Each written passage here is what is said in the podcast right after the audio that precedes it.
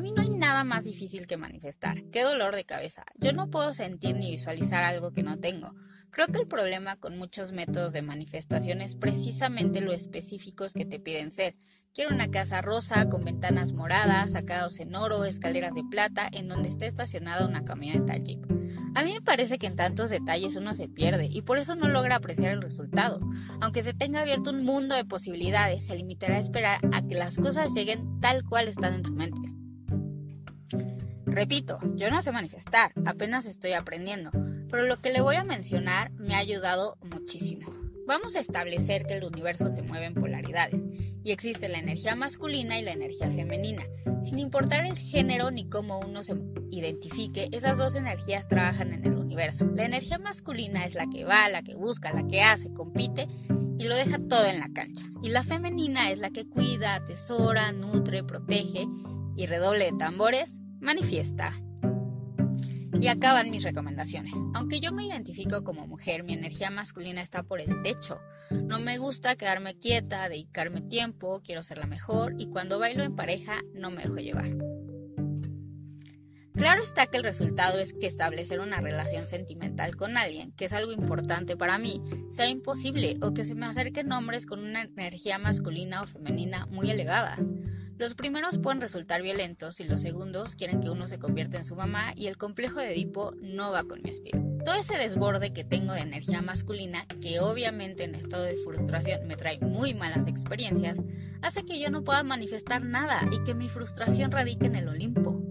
Entonces, algo que le puedo asegurar que me ha funcionado es dedicar todo el fin de semana a mi energía femenina.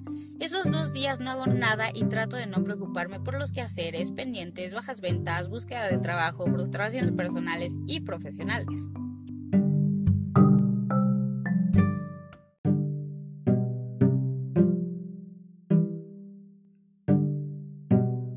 Son mis días de autocuidado en donde hago todo lo que me gusta y que según yo eran actividades que no me daba tiempo realizar, porque no eran importantes. Ejemplos varios, pero los típicos son caminar, pintar, escribir, hacer yoga y todo aquello que le gusta hacer y le produzca felicidad, porque es en esos espacios donde la manifestación se gesta para después ser parida. Otra actividad que hasta me sorprendió es escribir un alter ego, que es la descripción a detalle, recuerde que mi consejo es no ser tan específico para no cancelar posibilidades, de la persona que se quiere ser. Mi alter ego es una mujer que tiene un perfecto equilibrio entre su energía femenina y masculina que ama su maravillosa vida, que expresa su ser de manera libre en el ámbito económico y laboral, es una profesionista chingona, con un trabajo que le encanta, que le permite independizarse, vivir aventuras. Esa mujer avanza en su proyecto de emprendimiento, vende todo el inventario que adquirió y se deja fluir. Tiene una pareja que la ama y a la cual ella ama. Claro que usted lo tiene que adaptar a su persona, pero créame, jamás le pasaría un tip que no funcione, porque de veras que yo me quedé atónita al ver los resultados. Mi alter ego ya tiene varias versiones, pero en una de las primeras escribí que vendía un mezcal, el cual compré, y no podía liquidar, y ¡pum! que en unos días me deshago de todas las botellas. Para mí la parte de las ventas es muy importante, porque en mi camino al mundo empresarial cometí varios errores y me sobreinventaré hasta las orejas. Entonces estoy ahogada de cosas que la verdad ni me apasionan ni me gustan y que no me gustaría dedicar mi vida a hacer un negocio con ese tipo de productos. Obvio, al ver que nada se vendía, pasé por mucha frustración y me costó mucho relajarme. Pero sin mentirle, desde que puse lo antes mencionado en práctica, artículos que yo pensé que se iban a ir a la tumba conmigo, son los que se están vendiendo y aunque no sea mucho, pero no he dejado de vender.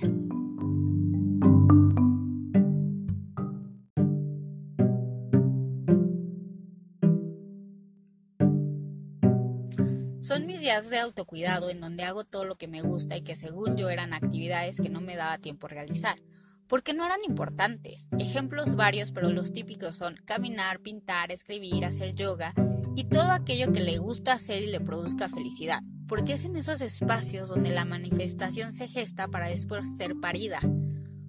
Otra actividad que hasta me sorprendió es escribir un alter ego, que es la descripción a detalle, recuerde que mi consejo es no ser tan específico para no cancelar posibilidades, de la persona que se quiere ser. Mi alter ego es una mujer que tiene un perfecto equilibrio entre su energía femenina y masculina, que ama su maravillosa vida, que expresa su ser de manera libre en el ámbito económico y laboral, es una profesionista chingona, con un trabajo que le encanta, que le permite vivir aventuras. Esa mujer avanza en su proyecto de emprendimiento, vende todo el inventario que adquirió y se deja fluir.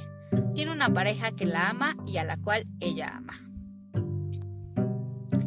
Claro que usted lo tiene que adaptar a su persona, pero créame, jamás le pasaría un tip que no funcione, porque de veras que yo me quedé atónita al ver los resultados.